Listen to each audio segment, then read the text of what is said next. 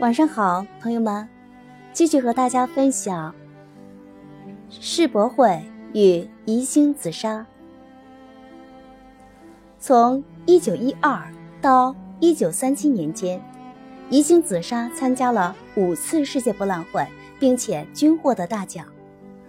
抗战爆发以后，宜兴沦陷，窑厂每况愈下，紫砂也是一片萧条，也就无力参加世博会了。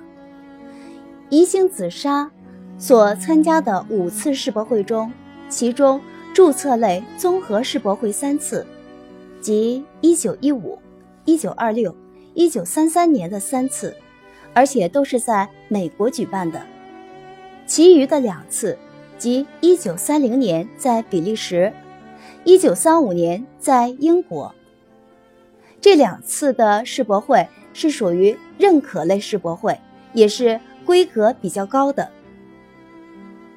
民国时期，宜兴紫砂能够频频参加世博会，并且屡获大奖，其原因一是当时民国政府注重发展实业，对外实行开放，对参展加以组织和引导；二是实业家、行业协会、各界人士的积极筹划；三是。一批名艺人精心创作新品，并且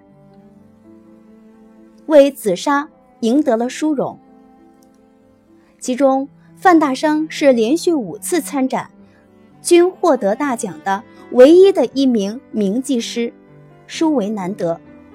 程寿珍两次以多球参展，并不断改进，终成经典，被称为“程氏多球”。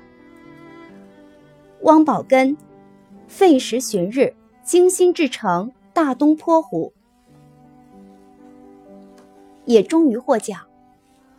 朱可心为创作云龙鼎，观察烟云变化数次，终成精品。而范鼎府的雕塑鹰，民间更有一棒打出奇迹的传奇。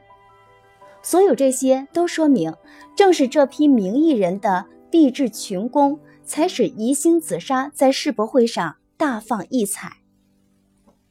解放以后，我国一度中断了与世博会的联系。改革开放后，我国恢复参加世博会。